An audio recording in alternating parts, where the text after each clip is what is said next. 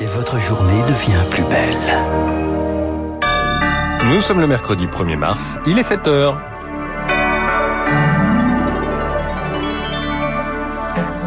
La matinale de Radio Classique avec Augustin Lefebvre.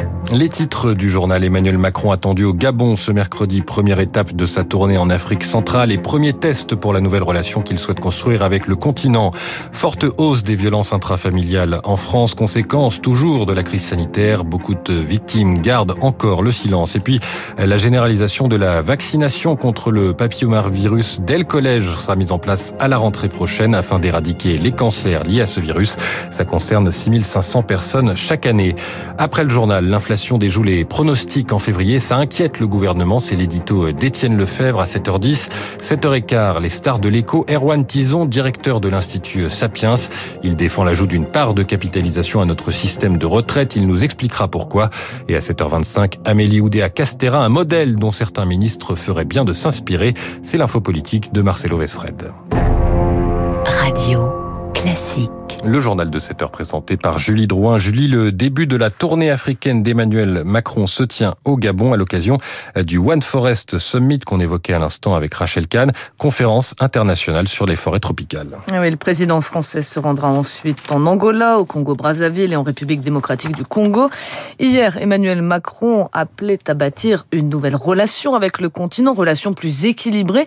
Cette visite doit ainsi permettre de contrer la concurrence chinoise et russe dans ces pays compétition militaire et économique. Et dans l'avion présidentiel, Lauriane Toulmont, plusieurs entreprises françaises espèrent bien obtenir de nouveaux marchés. Fini la France-Afrique, promet Emmanuel Macron. Pas question de faire un retour vers le passé, ni la course à une influence regrettée, abonde un conseiller du président. Mais quand il s'agit d'aller par exemple en Angola, officiellement sur le thème de l'agriculture, on voit grand. Qui dit développement agricole dit infrastructure et énergie pour l'Elysée. Dans la délégation d'entreprises qui accompagne le président, il y aura donc l'incontournable Total, mais aussi le groupe minier Eramet et Meridiam, un discret fonds d'investissement dirigé par un soutien de la première heure d'Emmanuel Macron.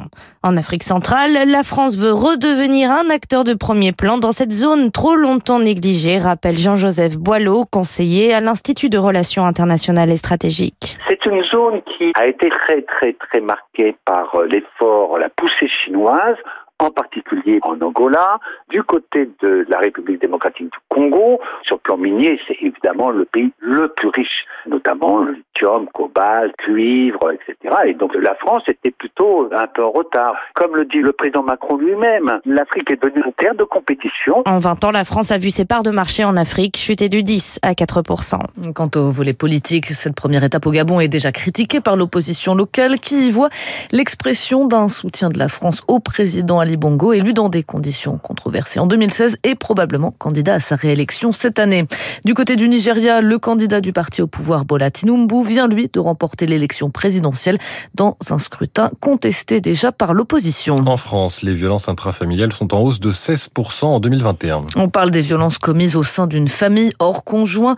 Au total, plus de 64 000 victimes ont été recensées, Léonard Cassette. C'est un chiffre sous-estimé. Seule une victime majeure sur trois déclare ces violences.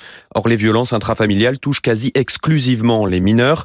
Et parmi elles, les violences sexuelles deviennent de plus en plus importantes, plus 26%. Si certains témoignages sur l'inceste, comme celui de Camille Kouchner, auteur de La Familia Grande, à l'origine de l'affaire du Hamel, ont permis d'ébranler les consciences, Édouard Durand, magistrat et coprésident de la Civis, le rappelle, c'est aux professionnels d'accueillir la parole des victimes en allant la chercher n'y a pas une agression sexuelle, mais de multiples viols sur plusieurs années, pendant la minorité entière de l'enfant. La maison devient le lieu de la terreur et de la violence. Il faut protéger l'enfant le plus tôt possible. D'autant que selon la sociologue Lucille Hervouet, la crise sanitaire a eu et continue à avoir des effets sur les violences intrafamiliales. Il y a plus de contacts forcés entre les enfants et leurs éventuels agresseurs. Les auteurs de violences sexuelles sont aussi des ascendants qui vont assurer des fonctions éducatives pendant toute cette période de crise sanitaire, il y a eu plus de membres de la famille qui ont assuré ces rôles, enfin, qui on a confié les enfants. Ça accroît euh, le risque de violence. Ces violences commises au sein de la cellule familiale représentent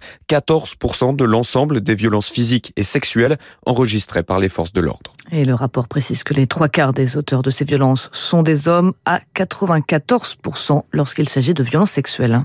Page santé, campagne de vaccination contre le papillomavirus. Elle sera généralisée pour tous les collégiens de 5e à la rentrée prochaine. Annonce faite par Emmanuel Macron hier pour contrer ce que les médecins appellent une épidémie de cancer. L'infection à papillomavirus qui se transmet par voie sexuelle provoque plus de 6500 cancers par an, tous éliminables selon l'OMS grâce à la vaccination et au dépistage. Le détail avec Rémi Pfister. Le papillomavirus HPV infecte les muqueuses génitales, mais aussi ORL. Dans 15% des cas, il forme des lésions qui peuvent provoquer des tumeurs des années après, prévient la virologue Hélène Perret. 100% des cancers du col chez la femme sont liés à une infection par euh, ces papillomavirus. Euh, ils sont aussi à l'origine des cancers de la vulve et du vagin, mais aussi du pénis, environ 50% des cancers du pénis. Et ce qu'on sait moins, c'est que environ 40% euh, des cancers de l'oropharynx, donc qui touchent à la fois l'homme et la femme, hein, sont liés à une infection par les HPV à haut risque oncogène. Le vaccin administré dès la puberté empêchera l'apparition de ces lésions lors de futurs rapports sexuels, d'autant que le préservatif n'est efficace qu'à 70%. Problème, seulement 9% des garçons sont immunisés. Alors l'infectiologue Jocelyn Michon expérimente depuis 4 ans à Caen la vaccination dans les classes de 5e. On a le même taux de couverture vaccinale chez les filles et chez les garçons qu'on voit en milieu scolaire. C'est vraiment très encourageant. On se rend compte que la couverture vaccinale des enfants qu'on voit, elle passe globalement de 13 à 80%. En Suède et en Australie, où la couverture vaccinale atteint les 80% depuis 2010, les cancers du col de l'utérus ont diminué du même pourcentage. Mais il faut agir dès maintenant car ces cancers se déclarent au bout d'une dizaine d'années. Et la campagne de vaccination contre le papillomavirus sera lancée dans les collèges à la rentrée prochaine. Pas de caractère obligatoire. Un accord parental sera nécessaire. Bientôt plus de josacine dans les pharmacies. La josacine, c'est cet antibiotique utilisé contre diverses maladies infectieuses. Son fabricant va arrêter sa production faute de rentabilité. Problème, eh bien, aucun autre médicament en France ne comporte cette molécule. Les pharmaciens et les médecins vont devoir se rabattre sur d'autres antibiotiques, parfois inadaptés, prévient Pierre-Olivier Vario, président de l'Union syndicale des pharmaciens d'officine. La josacine, c'était pas forcément un médicament très prescrit, mais c'était une bonne alternative au problème d'allergie à l'amoxicilline. L'amoxicilline couvre les mêmes choses que la josacine, ce qui sentait qu'elle soit pas en rupture. Mais par contre, quand on fait une allergie, ben, on n'aura plus rien à ce niveau d'efficacité. On va devoir prendre un médicament beaucoup plus efficace. Et on sait que le risque, quand on prend des médicaments beaucoup plus efficaces, c'est de développer des antibiorésistances. Par contre, pour les formes d'impétigo et, de certaines dermatoses, il y avait que la josacine à ce niveau d'antibiotiques qui pouvait être utilisé, on va perdre cette première intention et là on va se retrouver à devoir utiliser des antibiotiques d'emblée bien plus forts. C'est dommage. C'est pas les recommandations de la bonne utilisation des antibiotiques. Enfin, s'il est encore besoin de le rappeler, il suffit d'un peu d'activité physique pour améliorer sa santé. Conclusion d'une nouvelle étude britannique. Ainsi, une heure d'activité par semaine permet déjà de réduire le risque de décès prématuré de 23%. Le journal de Julie Drouin, il est 7h08 sur Radio Classique. Prochain journal à 7h30 avec Charles Bonner. D'ici là, 6,2 plus 64. L'inflation et les retraites, l'addition commence à inquiéter le gouvernement. C'est l'édito d'Étienne Lefebvre dans un instant. Et puis cette question, la capitalisation permettra-t-elle de sauver notre système de retraite? Erwan Tison, directeur des études de l'Institut Sapiens, et ce matin...